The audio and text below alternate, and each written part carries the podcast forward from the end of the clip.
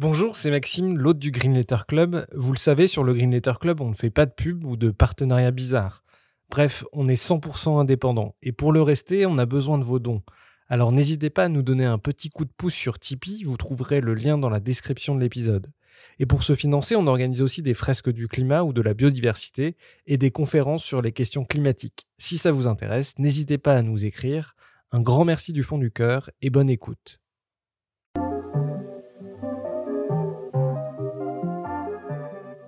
Bienvenue dans le Green Letter Club, la chaîne qui décortique les grands sujets écologiques. Aujourd'hui, nous allons parler des projets d'exploitation minière au fond des océans. Cuivre, cobalt ou manganèse, une poignée d'industriels rêvent d'extraire ces métaux au fond des mers, perturbant la vie marine et menaçant le climat de la planète. D'où cette question, peut-on encore empêcher l'exploitation minière des fonds marins pour y répondre, nous recevons Anne-Sophie Roux, représentante en France de l'ONG Sustainable Ocean Alliance, qui milite depuis plusieurs années pour interdire ces pratiques. Bonjour Anne-Sophie. Bonjour. Euh, est-ce que tu peux te présenter rapidement et nous dire comment tu es venue à t'intéresser à la question du deep sea mining? Oui, tout à fait. Donc, je m'appelle Anne-Sophie Roux, je suis activiste pour l'océan. Euh, je représente en France euh, une ONG qui s'appelle la Sustainable Ocean Alliance. Euh, j'ai aussi créé une entreprise qui s'appelle Tenaka qui régénère les écosystèmes marins. Euh, et j'en suis venue à la question de l'exploitation minière des fonds marins il y a euh, bientôt trois ans. à la base avec les scientifiques qui alertaient sur le sujet. Et en fait, ça me paraissait absolument absurde de voir que le sujet était très très peu connu du grand public. Il l'est encore trop peu. Et du coup, pour ces raisons, j'ai créé cette campagne qui s'appelle Look Down avec mon ami activiste qui s'appelle Camille Etienne pour essayer d'alerter bah, le grand public sur ces enjeux qui nous concernent tous et toutes. Alors, tu, tu l'as dit, le deep sea mining, c'est pas quelque chose qui est extrêmement connu. Est-ce que tu peux nous expliquer ce que c'est? Pourquoi on s'intéresse aujourd'hui aux minerais qui sont dans les grands fonds marins? Alors le deep sea mining, donc en français c'est l'exploitation minière des fonds marins, euh, c'est une industrie qui est naissante et qui pourrait démarrer euh, prochainement, dans les prochains mois, euh, et qui vise en fait à extraire des métaux rares dans les profondeurs de l'océan. Donc ces métaux, c'est du cobalt, du cuivre, du nickel, du manganèse, etc. Et c'est des métaux qui sont principalement utilisés dans la fabrication des batteries. Qu'est-ce qu'on connaît aujourd'hui des, grands fonds marins justement euh, C'est une zone, euh, voilà, quand on lit la, littérature là-dessus, qui est, assez mal connue, assez mal documentée. À quel point on, ignore justement ce qui se passe dans les grands fonds? Donc déjà pour définir l'océan profond, c'est toute la zone qui est en dessous de 200 mètres de profondeur et le point de l'océan le plus profond connu, en tout cas à ce jour, euh, c'est euh, quasiment 11 km de profondeur. Donc c'est la fosse des Mariannes. Euh, et donc concrètement, il faut se représenter si on mettait l'Everest au fond de l'océan, le pic ne dépasserait pas la surface. Donc c'est vraiment immense. et c'est aussi le plus grand espace habitable de notre planète. 95% de l'espace habitable de notre planète, c'est l'océan profond. Donc en fait, c'est immense et c'est une partie, comme tu l'as dit, qui est très très peu explorée. Il y a moins de 20% des abysses qui ont été explorés. Et on a l'habitude de dire aussi qu'on a mieux cartographié la surface de la Lune que le fond de l'océan. Euh, et autre fun fact, il y a plus de personnes, dans l'histoire de l'humanité, il y a plus de personnes qui ont marché sur la Lune que de personnes qui sont allées dans la fosse des Mariannes, c'est-à-dire dans le point le plus profond euh, de l'océan. Donc en fait, c'est un écosystème dont on ne connaît très très peu de choses. Euh, et à chaque nouvelle expédition scientifique, on découvre des nouvelles espèces, des nouvelles euh, interactions entre espèces ou euh, des espèces qu'on n'avait jamais vues euh, vivantes. Parce que jusqu'ici, en fait, la plupart des espèces qu'on a étudiées depuis les abysses, on les a remontées avec des filets, donc elles étaient mortes. Et donc, du coup, voilà, à chaque nouvelle expédition, il y a des nouvelles découvertes. Et c'est un des rares endroits sur Terre où on découvre encore autant d'espèces à chaque expédition. Ouais, pour donner un autre chiffre, moi qui m'avait frappé, la profondeur moyenne de l'océan c'est 3800 mètres et 75%, si je dis pas de bêtises, de, de, zones de l'océan qui sont à plus de, de 3000 mètres de profondeur. Et pour, pour avoir une idée, c'est quand même des zones où à partir de 1000 mètres on voit plus rien, où il n'y a plus de lumière, où il n'y a plus de bruit. Enfin, c'est un environnement quand même très particulier. Mhm. complètement. Et justement, ça, c'est le fait qu'il y ait euh, plus du tout de lumière, donc c'est vraiment un, environnement très, euh, donc complètement noir, très froid aussi, avec une pression évidemment euh, qui est énorme. et donc, pour toutes ces raisons-là, ces faits-là, en fait, ils ont un peu alimenté une mythologie sur les fonds marins qui est de dire que c'est un espace qui est complètement vide de vie. Et en fait, ça, on se rend compte que c'est complètement faux. En fait, c'est un espace qui grouille de vie et c'est une biodiversité qui est extrêmement riche, extrêmement unique, extrêmement très peu résiliente aussi. C'est-à-dire que c'est une, biodiversité qui s'est développée pendant des millions d'années dans des conditions relativement épargner des impacts de, des activités humaines. Et, euh, concrètement, c'est des écosystèmes qu'on trouve nulle part ailleurs. Et donc, euh, voilà, à chaque, je, conseille d'ailleurs à tout le monde de suivre des, euh, des, comptes sur les réseaux sociaux, des, des centres de recherche qui descendent dans les abysses. Et à chaque fois, les images sont absolument incroyables. C'est des espèces magnifiques de, de, requins ou de poulpes bioluminescents. Enfin, c'est des choses juste absolument incroyables. Alors sur la sur euh, l'exploitation des fonds marins, il y a trois types d'écosystèmes qui sont visés. Alors c'est un peu technique et on va sûrement euh, parler plus de, des nodules polymétalliques qui sont vraiment euh, le, cœur de l'activité rêvée, fantasmée par les industriels. Est-ce que tu peux juste nous décrire ces trois écosystèmes et quels sont les, les, les, les métaux qui intéressent les industriels dans ces trois écosystèmes? Ouais. Donc il y a trois. Euh, déjà, faut se représenter l'océan profond comme, déjà étant très vaste, on l'a déjà dit, mais qui est très diversifié en termes de morphologie, de géologie, etc. Donc c'est pas du tout des endroits plats et vides euh, partout. Euh, donc il y a le premier écosystème qui est visé, c'est ce qu'on appelle les plaines abyssales. et donc c'est des plaines qui sont c'est des espaces relativement plats pour le coup, qui sont présentes entre 2000 et 6000 mètres de profondeur, sur lesquels il y a ces fameux nodules polymétalliques. Donc je pourrais euh, rentrer plus en détail dans comment ces nodules sont formés, etc., parce que c'est des histoires incroyables. Donc ça, c'est le premier écosystème et c'est celui qui est visé en priorité par euh, les industriels miniers. Donc juste les, les, nodules polymétalliques, c'est ce qu'ils décrivent dans la, dans la littérature scientifique comme euh, des, des, sortes de grosses pommes de terre, c'est des est-ce que tu peux décrire Oui, bien sûr. En fait, c'est des, des, concrétions de, de métaux. Concrètement, c'est donc ça fait un peu la taille d'une pomme de terre. Ça va entre 1 et 12 cm maximum, donc c'est relativement petit. Euh, et, en fait, concrètement, c'est des oxydes de, fer et des oxydes de manganèse qui sont vraiment des particules vraiment nanométriques, donc c'est vraiment minuscule, minuscule, qui euh, en fait ont aspiré au fur et à mesure du temps les métaux qui sont présents à la fois dans l'eau, dans la colonne d'eau, et dans l'eau qui est présente dans les sédiments, donc euh, dans la vase concrètement qui est sur le plancher océanique. Et en fait, au fur et à mesure du temps, ces oxydes aspirent, entre guillemets, les métaux qui viennent se coller et donc former ces, concrétions, ces petites boules, de, ces petites pommes de terre. Euh, une donnée qui est assez euh, incroyable, c'est qu'il faut un million d'années pour que les métaux, pour qu'on ait une concrétion de métaux qui soit entre une dizaine ou une centaine de millimètres. Donc en gros, c'est pas, euh, pas demain la veille qu'on refera des nodules polymétalliques. Il faut un million d'années pour avoir quelques millimètres de métaux concrétionnés. Donc là, tu as parlé des plaines abyssales, euh, entre 2000 et 6000 mètres de profondeur. Euh, c'est quoi les, deux autres écosystèmes? Est-ce que tu peux les décrire? Oui, donc les deux autres écosystèmes, le premier, c'est les monts sous-marins. Donc concrètement, c'est tout ce qui a du relief euh, sous l'océan. Donc c'est des montagnes sous-marines, c'est aussi des volcans. et à la surface de ces montagnes, il y a ce qu'on appelle des encroûtements cobaltifères. Euh, et euh, le même processus d'ailleurs euh, qu'il y a dans les nodules, c'est à peu près le même processus qu'il y a aussi pour l'encroûtement cobaltifère en termes de concrétion des métaux. et c'est aussi les mêmes métaux qu'on va rechercher dans les nodules et dans les encroûtements cobaltifères. Donc c'est du cobalt, du cuivre, du nickel et du manganèse. Le seul problème avec les encroûtements cobaltifères, c'est qu'on ne sait pas encore comment les extraire. Donc technologiquement, on ne sait pas faire. Donc celui-là, il est un peu mis de côté, entre guillemets, par l'industrie minière. Et le troisième et dernier euh, écosystème, et pour le coup un qui est visé par l'industrie minière comme les nodules, euh, c'est ce qu'on appelle les évents hydrothermaux. Donc c'est des énormes cheminées, euh, un peu comme des geysers sous-marins qui sont présents du coup sur, la, sur les dorsales océaniques. Et en fait, c'est des cheminées qui, qui expulsent la chaleur interne de la Terre. Et du coup, c'est des, des cheminées qui sont en ébullition permanente. Euh, euh, et, qui sont en fait des zones de vie absolument euh, phénoménales. et c'est d'ailleurs pour la petite histoire aussi, les scientifiques qui cherchent à identifier l'origine de la vie sur Terre s'intéressent aux cheminées hydrothermales, qui pourraient être du coup l'origine de la vie sur Terre. Donc c'est des zones d'une biodiversité absolument richissime et d'une biodiversité qui se trouve aussi nulle part ailleurs. Et à la surface de ces cheminées hydrothermales ou de ces évents, il y a ce qu'on appelle des sulfures hydrothermaux. Et dans ces sulfures, il y a de l'or, de l'argent, du cuivre et du nickel. Alors l'or, l'argent, ça c'est dans des, des, quantités infimes, des concentrations infimes. Ouais. Bah, dans tout, en fait, il y, euh, y a un peu un fantasme, entre guillemets, autour de l'exploitation minière des fonds marins, un fantasme qui est bien alimenté par les entreprises minières, euh, évidemment, qui dit que euh, les fonds marins regorgent de métaux, que ça va sauver la, la, planète, qu'on va pouvoir répondre à tous nos problèmes de transition énergétique avec ces métaux.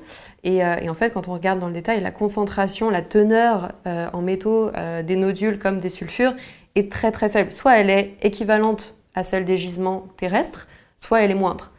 Donc, même pour des raisons de, de, concentration, en fait, il n'y a pas vraiment euh, d'argument qui dit euh, c'est intéressant pour les entreprises minières d'aller euh, dans les fonds marins.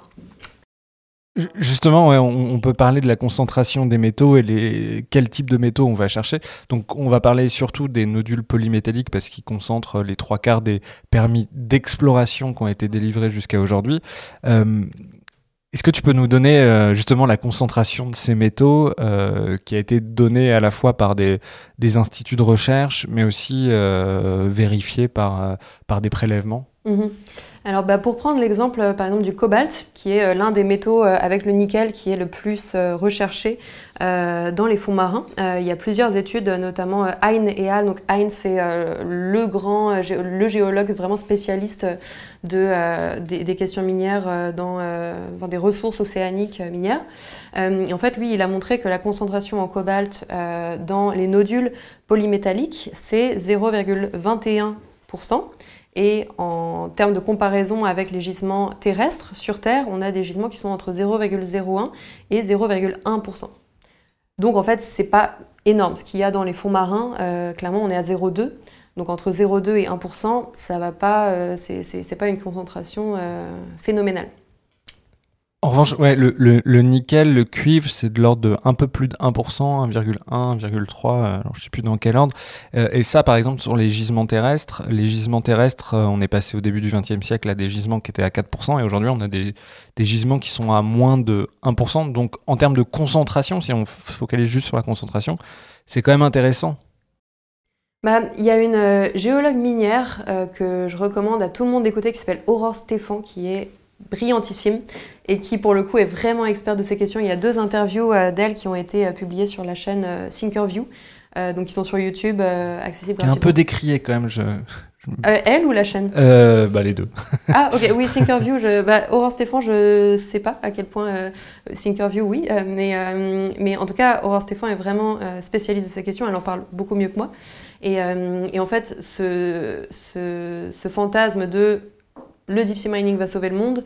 Et en tout cas, euh, pour plein de questions techniques, la concentration, euh, la, teneur en métaux des nodules polymétalliques en fait partie. Mais il y a plein d'autres questions aussi, notamment sur le traitement des métaux. Aujourd'hui, on ne sait pas faire. C'est-à-dire de passer de l'état de nodule à l'état de euh, métaux utilisables pour la fabrication de batteries. Il y a toute cette partie qui est dans le flou le plus total. Et c'est quand même assez fou parce qu'on parle de, encore une fois de de, de concentrés de métaux qui sont sur des particules vraiment nanométriques, vraiment microscopiques. Et les industriels minières ne, savent pas faire. Donc on parle beaucoup euh, de la phase d'exploitation, qui est en soi un énorme sujet, mais il y a toute cette phase de, traitement, de pré-traitement, etc., après l'exploitation, dont on ne parle pas assez et dont il faut parler, parce que bah, aujourd'hui, euh, on ne sait pas faire. Quoi. Il y a un autre sujet, c'est que donc effectivement ça fait. Alors le, le, premier sujet, c'est que c'est des métaux qui sont des métaux qu'on utilise beaucoup. Euh, enfin, moi j'ai l'impression que quand on parle de sujet là, c'est des fantasmes justement de, de métaux, métaux très rares. C'est pas le cas. Le, le cuivre notamment, c'est un des métaux les, les plus euh, exploités dans le monde. Euh, le manganèse, c'est pareil. Le nickel aussi, c'est un métal qui est, qui est fortement euh, utilisé. Là, j'ai pris des chiffres. Par exemple, euh, la, production en 2021 de cuivre, c'est de l'ordre de 21 millions. Et sur les cinq plus gros euh, projets d'exploitation, on arrive à 118 000 tonnes euh, dans les nodules polymétalliques. Ça veut dire que, en fait, dans les proportions, il n'y a pas tant de, métaux. C'est des petits gisements aussi qu'on trouve dans les grands fonds.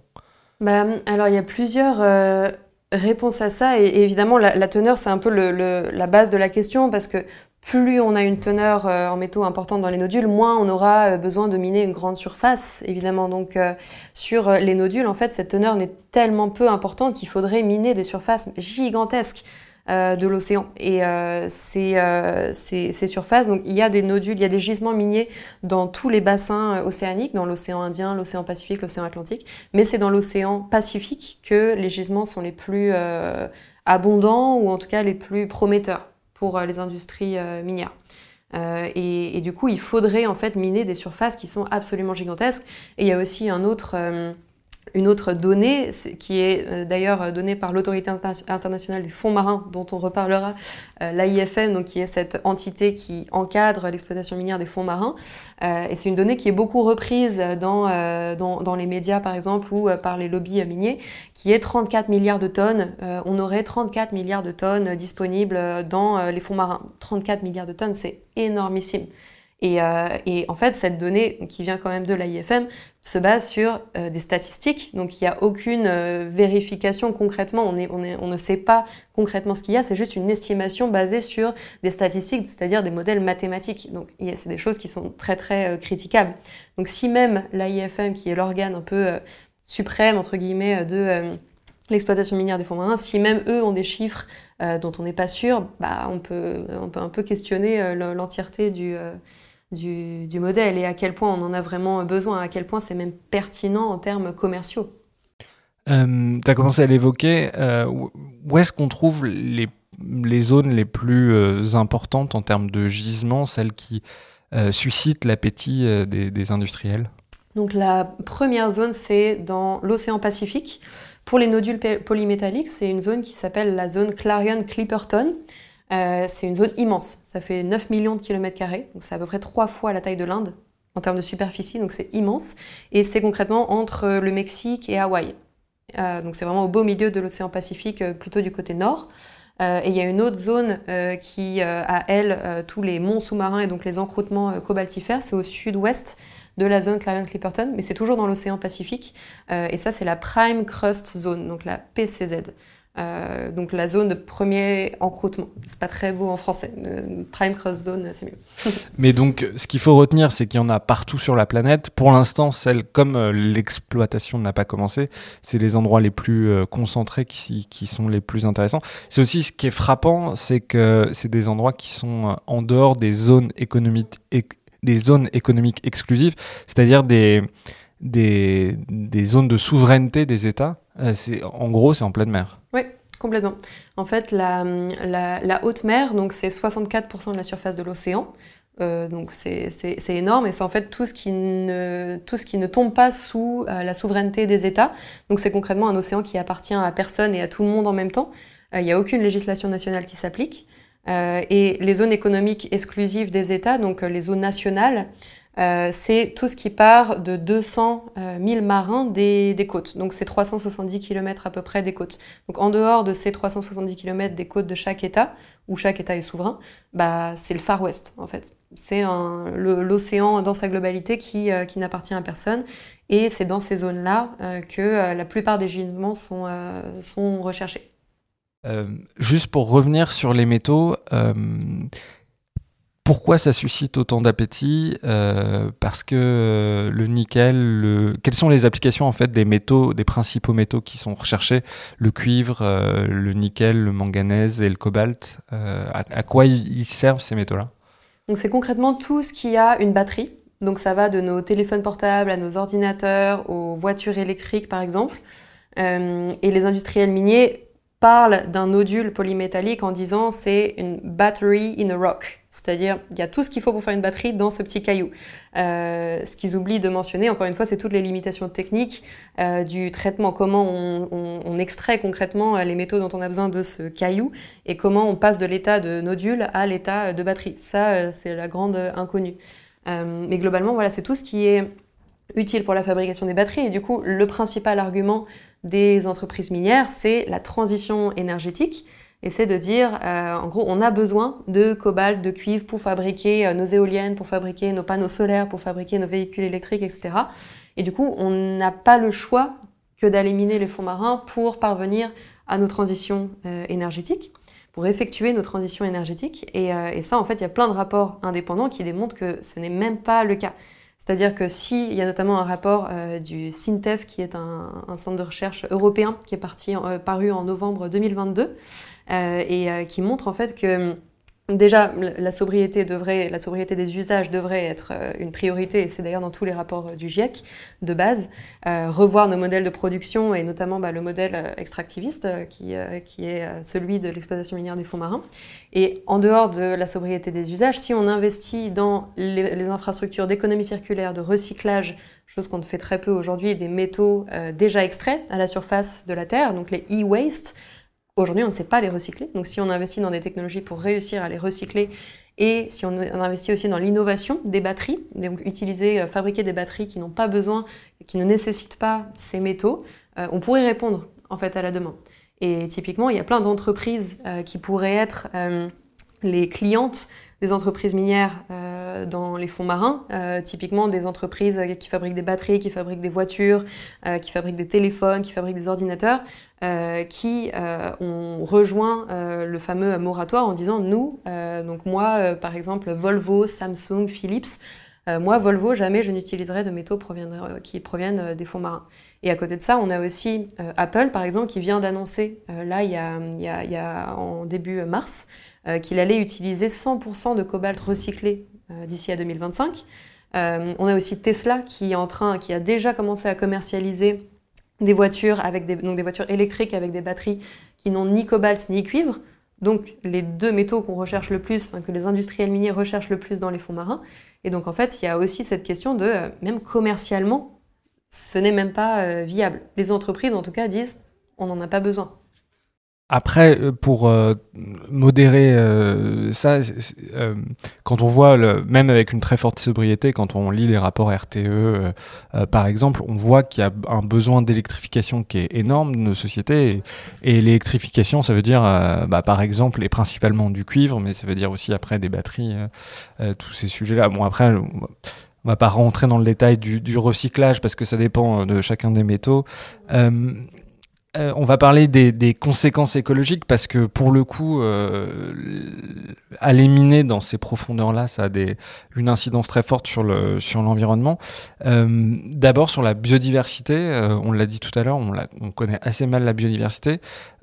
quels seraient les impacts d'aller miner dans les grands fonds sur la biodiversité? Euh, alors du coup, pour se représenter les impacts sur la biodiversité, euh, je pense qu'il faut se représenter à quoi ça ressemble exactement le, deep sea mining ou l'exploitation minière des fonds marins. En fait, pour euh, dans le cas des nodules polymétalliques, donc qui sont présents sur les plaines abyssales, il faut s'imaginer des énormes moissonneuses batteuses, mais qui font trois fois la taille des moissonneuses batteuses qu'on a sur Terre. Concrètement, c'est des monstres qu'on enverrait à 4000 mètres de profondeur et qui iraient racler euh, les plaines abyssales pour aller euh, extraire les nodules. Euh, cette immense moissonneuse batteuse est reliée à la surface par un tuyau donc, qui part de 4000 mètres jusqu'à la surface où il y a le vaisseau, enfin le navire qui va ensuite bah, récupérer les, nodules et tout ce qui va avec. et du coup, en fait, ça concrètement, c'est un processus qui détruit complètement les écosystèmes, qui risque de rayer de la carte des espèces entières et des espèces euh, que les scientifiques n'ont même pas commencé à, connaître, à comprendre et qui sont tout juste en train de découvrir.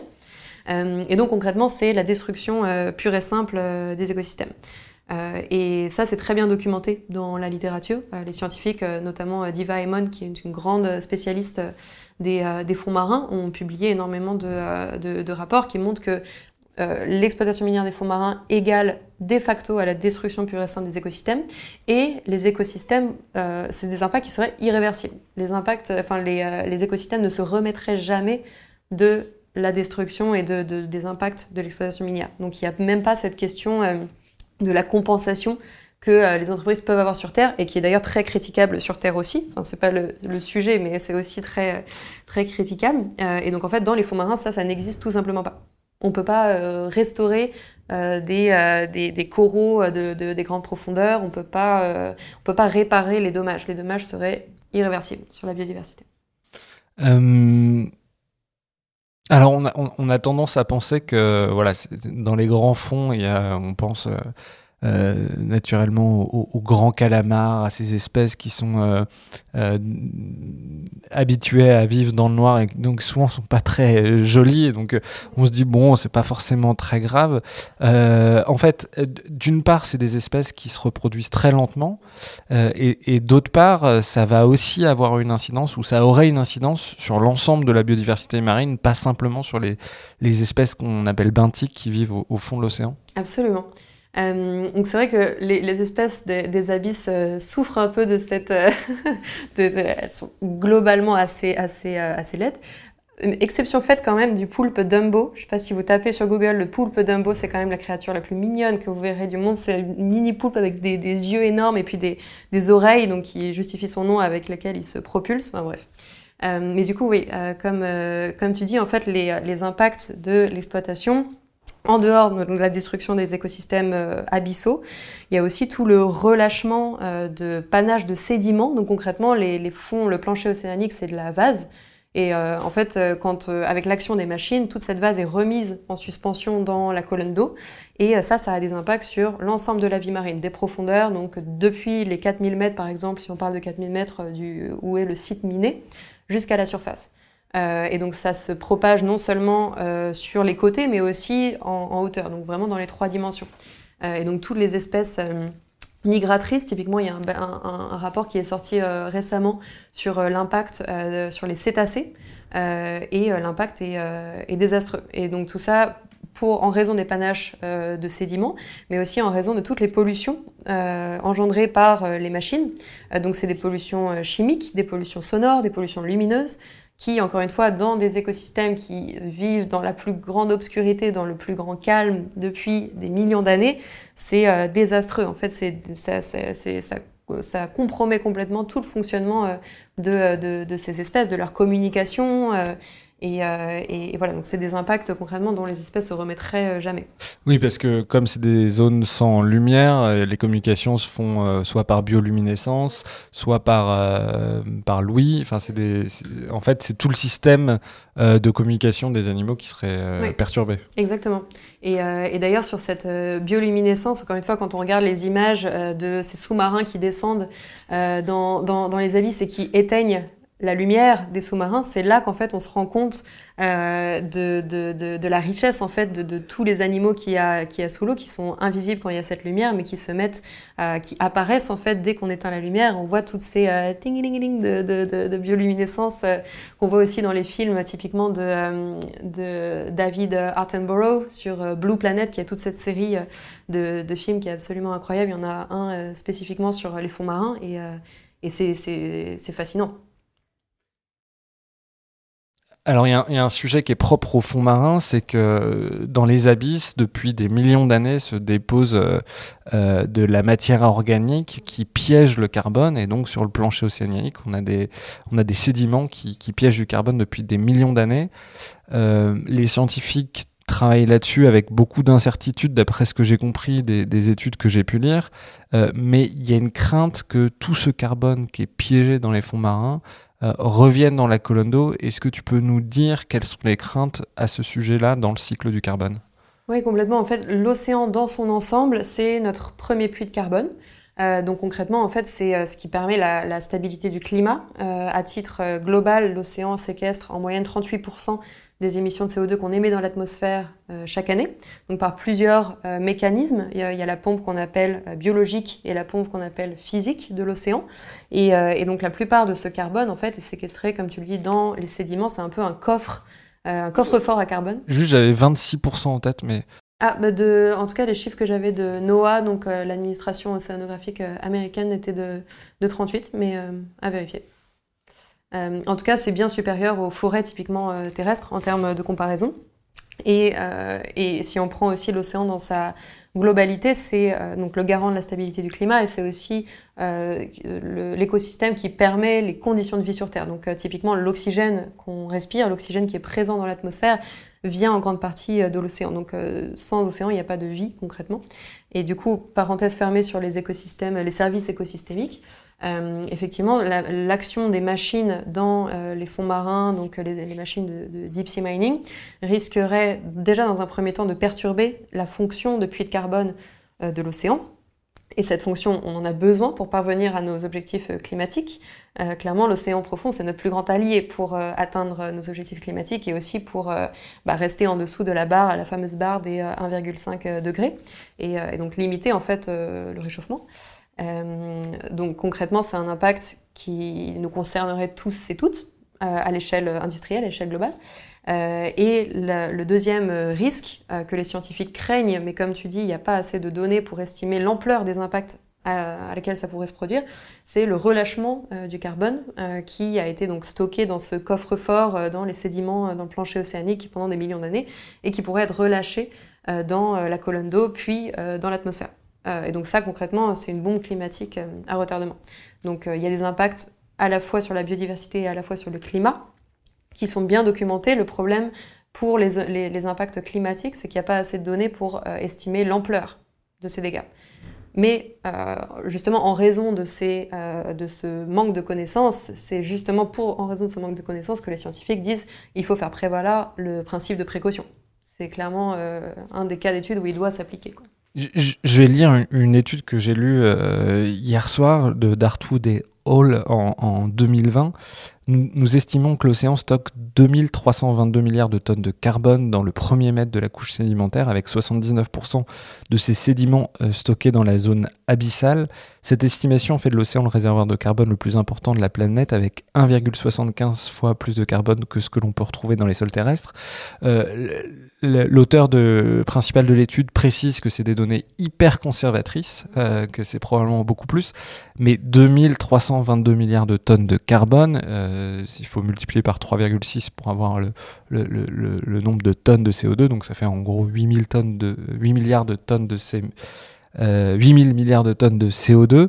Euh, quand on sait qu'on émet, nous, chaque année, euh, les hommes, 40, tonnes, 40 milliards de tonnes de CO2, c'est des chiffres qui sont complètement gigantesques. Qu'est-ce que vous disent les scientifiques sur ces sujets-là? Est-ce que tu as pu en discuter avec eux? Est-ce que c'est vraiment une crainte très forte?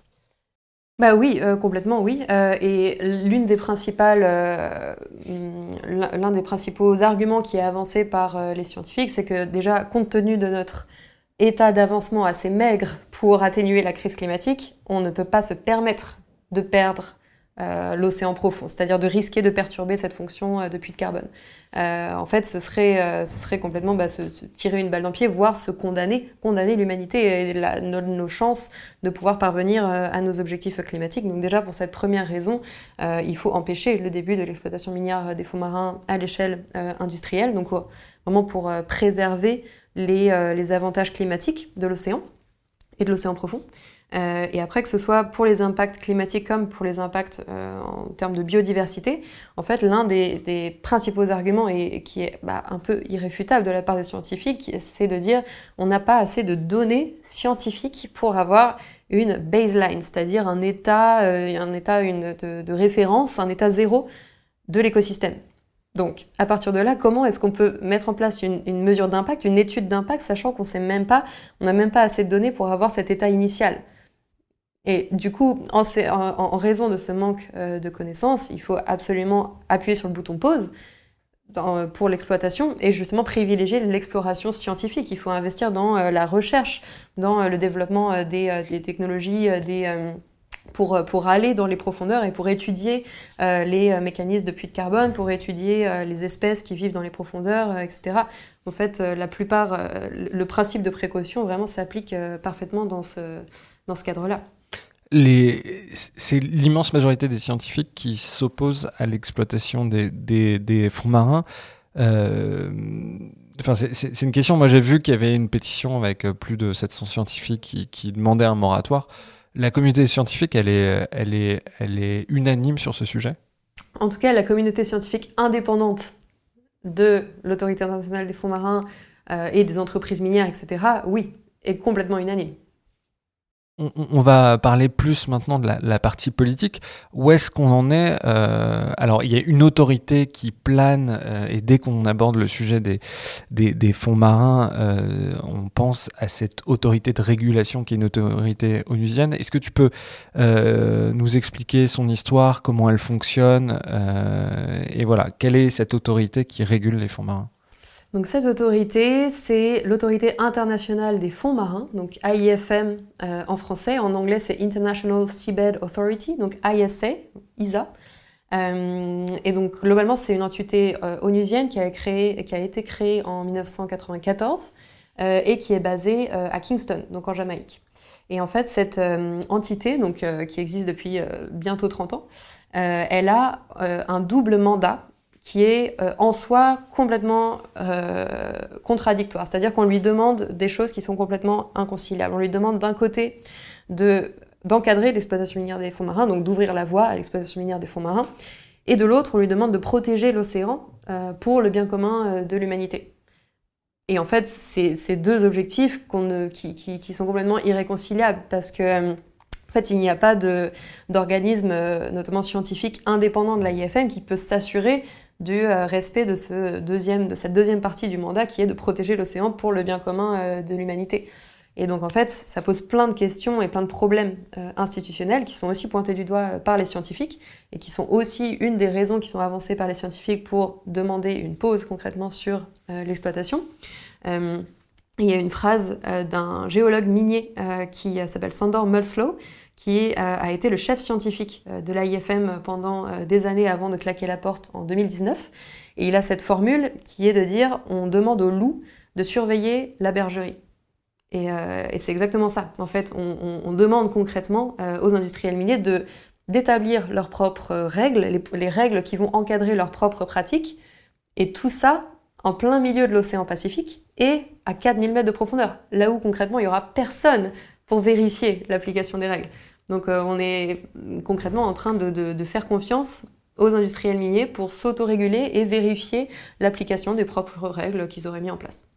Oui, j'ai lu, euh, alors une puissance moyenne comme la France euh, n'a pas de moyens de défense euh, à ces profondeurs-là. Dans un rapport sénatorial, ils disent que la France devrait se doter justement de moyens de défense à ces profondeurs-là. Comment fonctionne l'AIFM C'est quoi? C'est une assemblée représentant des États Comment ça fonctionne qui, est présent? Est-ce qu'il y a un représentant français, par exemple? Mhm. Alors, donc, donc l'AIFM, elle est composée de 167 États membres, plus l'Union européenne. 168 si on compte euh, l'UE, euh, qui ont tous du coup, euh, qui font tous partie de l'Assemblée générale de l'AIFM, qui se réunit une fois par an. et au sein de ces 167 États, il y a une petite poignée d'États, 37 États, qui font partie du Conseil de l'AIFM. Le Conseil, c'est un peu l'organe exécutif, et c'est lui, c'est ce Conseil qui qui édicte les règles, qui édicte le code minier, donc tout le cadre réglementaire qui encadrerait les, les entreprises minières. Euh, et donc, cette, cette poignée d'États, ces 37 États dont la France fait partie, euh, ont ce pouvoir de euh, d'édicter le code minier et de faire en sorte qu'il soit le plus euh, rigoureux possible. Le problème qui est avancé par les scientifiques, c'est encore celui, encore une fois, celui du manque de données scientifiques pour établir une base, une baseline, une, un point de référence. Euh, et, et, du coup, c'est pour ça qu'il y a de plus en plus d'États qui appellent à un moratoire. C'est le moratoire qui est demandé par les scientifiques. Euh, et, euh, qu'on peut instaurer au sein euh, de l'AIFM. C'est complètement faisable, contrairement à ce que les entreprises minières disent. Et donc ces 37 États, c'est qui? Ils sont, ils sont choisis comment en fonction de la taille de leur domaine maritime? On sait que par exemple la France a un domaine, je crois que c'est le deuxième plus grand domaine maritime mondial grâce ou à cause de, de des, outre-mer avec 11 millions de kilomètres carrés. Comment ça fonctionne cette assemblée? C'est du coup des, des décisions qui sont prises à la majorité de ces 37 États? Alors euh, déjà, les, États qui sont présents euh, à l'AIFM, qui sont représentés à l'AIFM, c'est tous les États qui ont ratifié euh, ce qu'on appelle UNCLOS, c'est-à-dire la Convention des Nations Unies sur le droit de la mer, ou la Convention de Montego Bay, qui est justement en Jamaïque, qui a été signée en 1982. Et en gros, c'est tous les États qui ont ratifié cette convention qui ont une voix au chapitre à l'AIFM. Donc typiquement, les États-Unis ont jamais ratifié UNCLOS, et donc ça fait qu'ils n'ont pas de, de, vote, ils n'ont pas de poids à l'IFM, et pourtant ils ont la plus grande aire maritime, euh, la, plus grande surface euh, euh, d'air maritime. Donc la France vient en deuxième après les États-Unis en termes de, surface. et du coup, c'est tous les États qui ont ratifié cette convention. Et ensuite, le système de votation, c'est vraiment d'une complexité sans nom. mais globalement, ça fonctionne par sous-commission au sein du Conseil de l'Autorité internationale des fonds marins.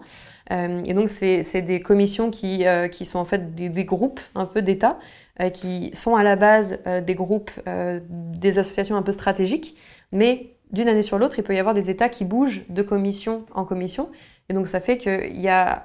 et donc, au sein de chaque commission, il faut une majorité absolue pour euh, qu'une proposition soit adoptée par euh, la Chambre, par la Commission. Et, euh, du coup, ça fait qu'il y a une question du nombre d'États, mais il y a aussi une question stratégique. et typiquement, pour prendre un exemple, l'Italie, cette année, en, donc en 2023, elle rejoint la Chambre, donc la Commission de la Chine, la Russie et le Royaume-Uni, qui sont les trois États qui, qui poussent le plus pour l'exploitation minière des fonds marins. Et donc en fait, si l'Italie s'oppose, elle peut bloquer la Chine, la Russie et le Royaume-Uni. Donc l'Italie a une position hyper stratégique. Pour prendre cet exemple, mais il y en a plein d'autres. Euh, justement, quelles sont les, les, positions des, des, grandes puissances sur cette exploitation des fonds marins? Euh, Il y a des puissances qui poussent à l'exploitation, d'autres qui essayent de freiner. Euh, quel est l'équilibre? Bah, déjà, c'est un, On arrive aujourd'hui à un équilibre, mais qui, était, qui, qui s'est créé que très récemment. Parce que avant juin 2022, concrètement, il n'y avait personne qui s'opposait à l'exploitation minière des fonds marins. Euh, aujourd'hui, on a euh, cette poignée de 14 États qui se sont positionnés officiellement pour empêcher euh, le démarrage de l'exploitation minière des fonds marins. et c'est un groupe de 14 États qui est parti des États du Pacifique, donc notamment les Palau, Samoa, Fidji et les États euh, fédérés de Micronésie, et qui sont donc encore une fois les États qui seraient les premiers directement impactés par l'exploitation minière des fonds marins. Donc c'est aussi pour ça que ce sont les premiers à s'être euh, manifestés, positionnés pour un moratoire. Et du coup, de cette base, donc, on a donc Palau, Samoa, Fidji, Micronésie, on a aussi Costa Rica, Équateur, Chili, Espagne, Nouvelle-Zélande, Allemagne, Panama, France, et récemment, on a eu Vanuatu et euh, la République dominicaine. Donc ça, c'est ce groupe d'États qui s'est positionné à l'AIFM en disant, nous, on refuse le démarrage de l'exploitation minière des fonds marins. Euh, donc ça, c'est ce, voilà, ce groupe d'États qui s'est positionné officiellement. Ensuite, on a aussi toute une myriade d'autres États qui, sans prononcer le mot de moratoire, euh, émettent des doutes sur le fait que est-ce que vraiment c'est une bonne idée, est-ce que vraiment on est prêt à démarrer l'exploitation minière des fonds marins? et donc c'est ces pays, typiquement, c'est la Belgique, la Suisse, euh, le Portugal, le Brésil, euh, la Jamaïque aussi, qui est pourtant le pays hôte de l'IFM. Donc c'est intéressant d'aller voir se, positionner. Donc ça, c'est un peu le côté euh, contre et le côté indécis, un peu sur la sellette. Et du côté pour, pour le coup, on a la Chine et la Russie, qui sont les deux plus grosses puissances qui poussent pour que l'exploitation ait lieu. Euh, on a aussi le Royaume-Uni euh, en Europe, euh, la Norvège, qui a aussi une position particulière parce qu'elle est en train en ce moment d'ouvrir des, consultations publiques pour ouvrir la voie à l'exploitation dans les eaux norvégiennes. et donc là, concrètement, la Norvège fait ce qu'elle veut dans les eaux norvégiennes. Donc là, il a, personne n'a de poids, si ce n'est les Norvégiens et les Norvégiennes. et du coup, la Norvège a cette position un peu particulière. Euh, mais voilà, l'échiquier, il se fait un peu comme ça, et globalement, la, la, euh, vague des pays qui se positionnent contre est vraiment euh, grandissante depuis quelques mois, depuis, depuis juin 2022. Jusqu'à présent, donc tu l'as dit, on n'a pas eu d'exploitation de, ces zones-là. Il y a eu en revanche une trentaine de permis d'exploration. Est-ce que tu peux nous expliquer comment ça fonctionne, à qui sont octroyés ces permis d'exploration, à quoi ils servent? Mm-hmm. Donc oui, en fait, donc euh, il y a eu 31 contrats euh, d'exploration minière qui euh, ont été délivrés. En fait, un contrat d'exploration minière, il est détenu par un État qui sponsorise une entreprise privée ou un organisme de recherche public. Donc c'est toujours ce tandem, ce couple un peu État-entreprise qui a ce, ce, contrat au sein de, au sein de l'AIFM. Euh, et donc aujourd'hui, en fait, quand on parle d'exploration minière, euh, il faut bien avoir en tête que c'est pas de l'exploration scientifique, c'est-à-dire euh, c'est pas des contrats pour aller découvrir les dernières espèces de poulpes ou pour aller expliquer la fonction des puits de carbone de l'océan. C'est en fait concrètement, on envoie des bateaux au beau milieu de l'océan Pacifique pour repérer les gisements miniers et pour bah, assurer un peu le meilleur ratio coût-bénéfice pour aller les, les, extraire et les récupérer. Donc donc c'est vraiment de l'exploration en vue de l'exploitation. Et pardon, vas-y. Non, pour, pour euh, abonder dans ton sens, euh, alors nous en France, les contrats d'exploration, ils ont été confiés à, l'IFREMER, donc le grand centre de recherche euh, français. Mais dans la stratégie minière, en tout cas c'est ce qu'on peut lire dans le rapport sénatorial, il y avait sur 600 millions d'euros qui devaient être alloués au grand fonds marin, 300 millions qui venaient de la partie minière de la stratégie minière et 150 millions euh, qui devaient être destinés à un démonstrateur. Donc, euh, si j'ai bien compris, cette grosse poissonneuse batteuse.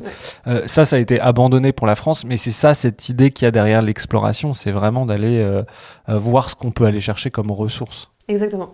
C'est vraiment ça le principe. Et en fait, donc jusqu'ici, il y a toute cette phase d'exploration qui euh, pourrait se transformer en phase d'exploitation, c'est-à-dire les contrats d'exploration minière pourraient se transformer en contrats d'exploitation minière euh, à partir de juillet 2023. Et ça, c'est en raison euh, de l'activation d'une clause au sein de l'AIFM, donc qui est encore une fois régie par la Convention des Nations Unies sur le droit de la mer.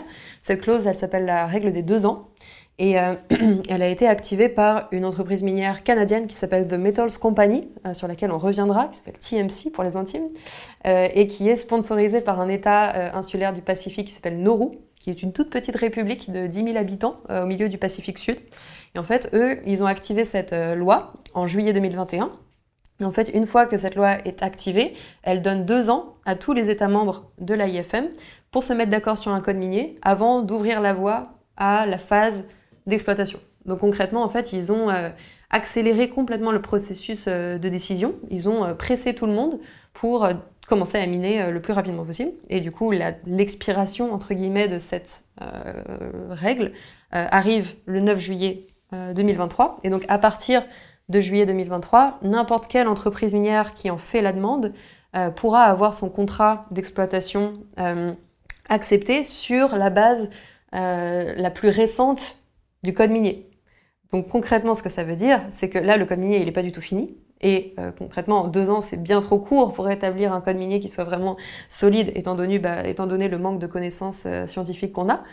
Et donc en fait, ce que ça veut dire, c'est qu'on va concrètement ouvrir la voie à euh, l'exploitation sans règles, sans cadre réglementaire vraiment rigoureux.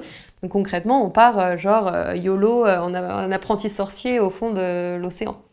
Euh, ce, qui paraît, euh, ce qui paraît pas être une super idée. Et donc à partir de juillet 2023, ça veut dire que The Metal Company va pouvoir lancer euh, l'exploitation. Ça veut dire aussi qu'il y a d'autres entreprises qui vont pouvoir aller miner un peu où elles le veulent à partir du moment où elles ont un, contrat d'exploitation. Oui, exactement. N'importe quelle entreprise minière qui en fait la demande. Après, il y a, y a juste TMC, The Metals Company, qui a dit publiquement qu'elle le ferait. Donc c'est la seule qui, en parle publiquement, qui dit nous, de Metals Company, on va déposer notre demande d'approbation euh, du plan de travail, donc du contrat d'exploitation à partir de juillet. Ils ont dit qu'ils ne feraient pas en juillet, mais entre juillet et novembre, concrètement dans les mois qui vont suivre juillet. Euh, et, euh, ce contrat pourrait être accepté en l'absence de code minier rigoureux. Euh, donc The Metal Company, c'est une entreprise canadienne. C'est une trentaine de personnes, 31 si je dis pas de bêtises. Donc c'est une petite euh, entreprise. Qui sont les industriels? Est-ce que, euh, est-ce que derrière il y a des multinationales? Moi, en lisant dans la littérature, on voit certains noms revenir, Glencore, mais d'autres. voilà. Qui sont les industriels qui, regardent ça vraiment de, de près ces questions-là? Bah, Déjà, ils sont pas nombreux. C'est vraiment une petite poignée de, de, personnes, d'entreprises, etc. Euh, donc The Metals Company, c'est un peu la plus euh, connue. C'est celle qui a fait le plus euh, les, grands titres des journaux. et elle est, elle est, dirigée par un CEO qui se prend un peu pour le prochain Elon Musk des, fonds marins, qui s'appelle Gérard Baron. et qui, pour la petite info, n'en est pas à son premier coup d'essai, parce qu'il a déjà créé, il y a quelques années, une première entreprise qui s'appelait Nautilus, euh, Mineral qui euh, a fait faillite en 2019. Donc on pourra revenir sur ce sujet parce que c'est aussi euh, super intéressant. Et donc en fait, concrètement, voilà, The Metals Company, c'est un peu une, réminiscence d'une entreprise qui a fait faillite en 2019. Donc vraiment, le, mec s'accroche pour miner les fonds marins. et à côté de ça, on a en fait TMC aujourd'hui une filiale d'un groupe qui est basé en Suisse. Donc en Europe, on en a aussi.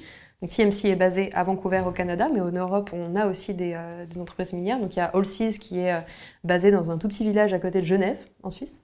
et on a aussi une entreprise qui s'appelle JSR, Global Sea Mineral Resources, qui est basée en Belgique et qui appartient au groupe d'Aimé, et donc ces entreprises, c'est les poissons pilotes de, des multinationales ou c'est des entreprises, enfin c'est vraiment elles qui portent les projets? En général, c'est elles qui portent les projets et euh, en fait, elles se basent sur des investissements qui sont euh, à la base des, des, grands fonds d'investissement, des banques, etc. Sauf que ce qu'on voit depuis, bah, notamment depuis juin 2022, depuis qu'il y a un nombre grandissant d'États qui s'opposent euh, au démarrage de l'exploitation, on voit que la plupart des gros investisseurs se désengagent les uns après les autres.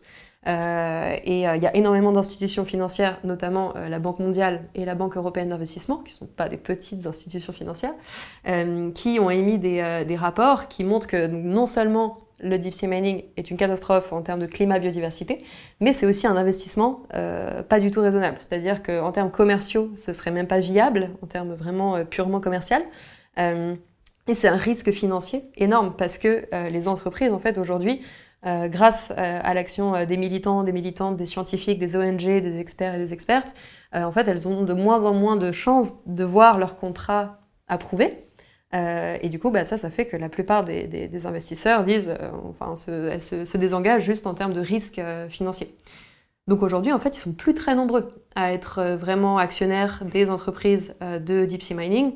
Et d'ailleurs, The Metals Company a reçu pour la deuxième fois en cinq mois une euh, delisting notice du Nasdaq. Euh, et en fait, donc ça concrètement, ce que ça veut dire, ça veut dire que leur, le cours de leur action est passé sous la barre des 1 dollar pendant plus de 30 jours consécutifs, donc deux fois en 5 mois.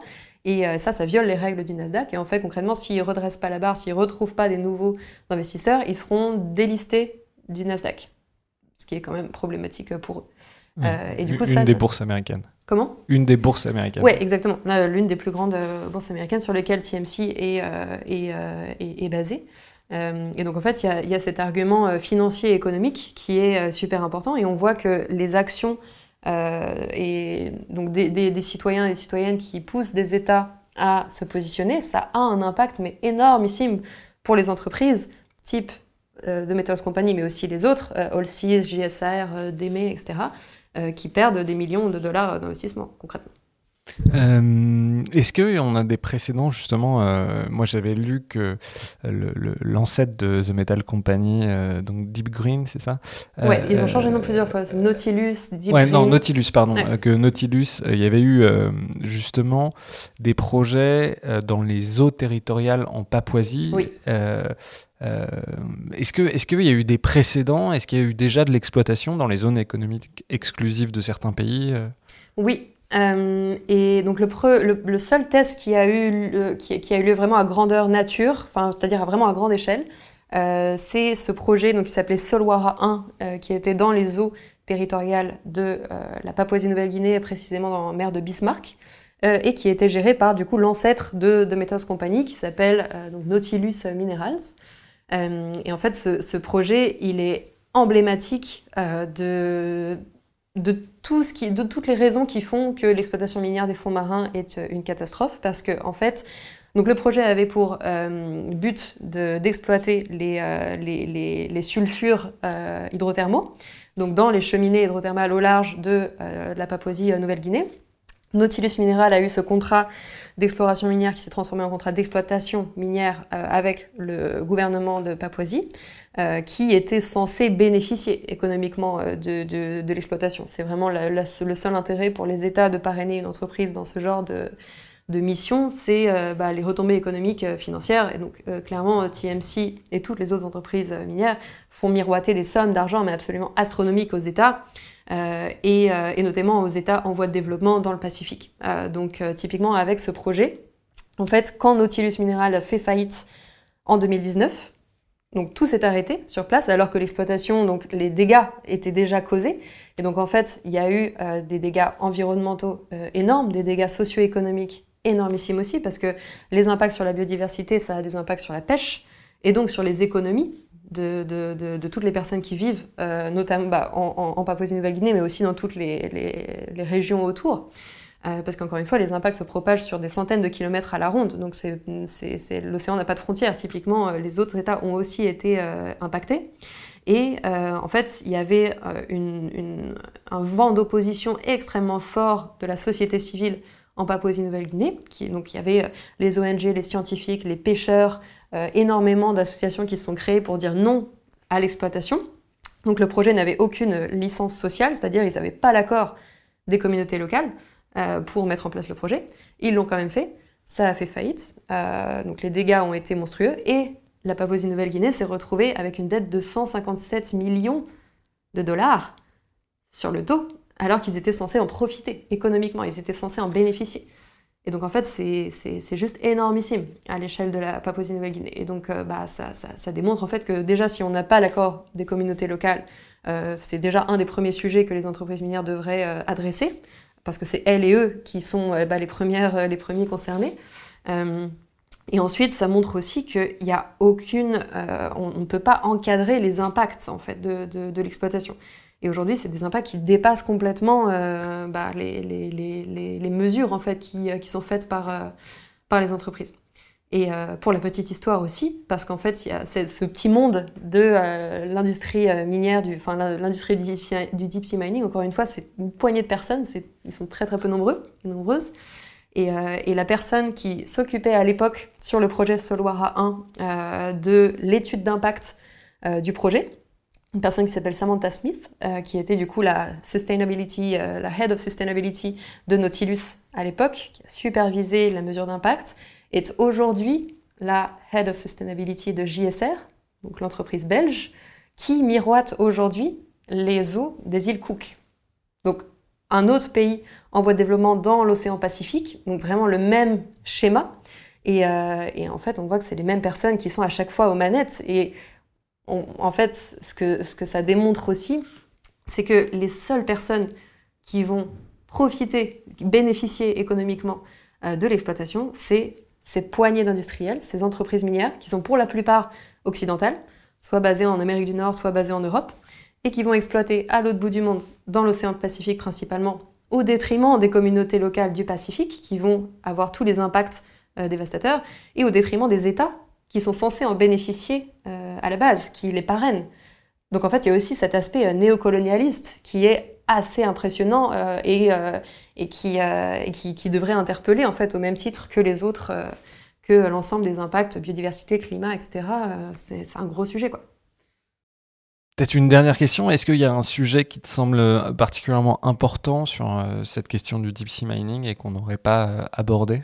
Mmh, bah, en dehors déjà de tous les sujets du manque de transparence, de corruption, de...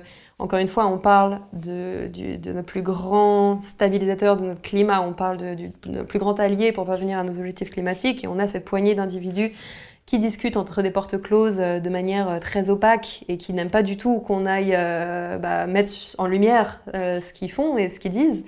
ce qui me paraît incroyablement intéressant avec l'exploitation minière des fonds marins, c'est que on a une opportunité historique d'arrêter, d'empêcher la destruction euh, du, vivant, d'empêcher la destruction de notre plus grand puits de carbone, donc notre plus grand allié pour euh, empêcher, enfin pour atténuer la crise climatique. Et ça, ça n'arrive pas euh, tous les quatre matins, quand même.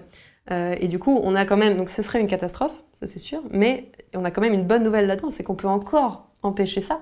Et concrètement, si on avait pu faire la même chose avec, euh, je sais pas, des projets de oil and gas ou euh, des, des, projets voilà, extractivistes qui ont mené à la catastrophe climatique telle qu'on la connaît, bah, le monde aurait une, une, tête un peu différente. Donc là, on a, on a cette opportunité qui, je trouve, et c'est c'est vraiment une question, une question de choix de société. Genre, c'est-à-dire, est-ce que vraiment on a envie de continuer à développer ce modèle extractiviste qui a montré ses limites, qui, appartient au passé, le GIEC le martèle dans tous ses rapports. Il faut arrêter les projets euh, extractivistes, surtout de oil and gas, surtout des, euh, des, oléoducs, etc. Euh, est-ce que vraiment on a envie de continuer dans cette voie, sachant que les impacts seront irréversibles, qu'ils seront globaux, et que bah, on, en, on, en, on sera tous, tous et toutes, on sera impactés par, par ces questions-là. Ou alors, est-ce qu'on a envie justement bah, de, de, développer ce modèle de société qui est qui est plus circulaire que linéaire, qui investit dans l'économie circulaire, qui est respectueuse aussi du choix des communautés locales, qui sont bah, les premières concernées concrètement. Et, et, du coup, c'est vraiment, on est vraiment à un point de bascule majeur, et c'est vraiment pour moi une question de société. Euh, vraiment super importante. Et on a cette, euh, cette opportunité qui se présentera pas tous les quatre matins. Et euh, encore une fois, à partir de juillet 2023, il n'y aura pas de retour en arrière possible. Donc c'est maintenant ou jamais, concrètement. Anne-Sophie Roux, un grand merci d'être venue dans le Green Club. Merci à vous. Et à bientôt. Merci, à bientôt.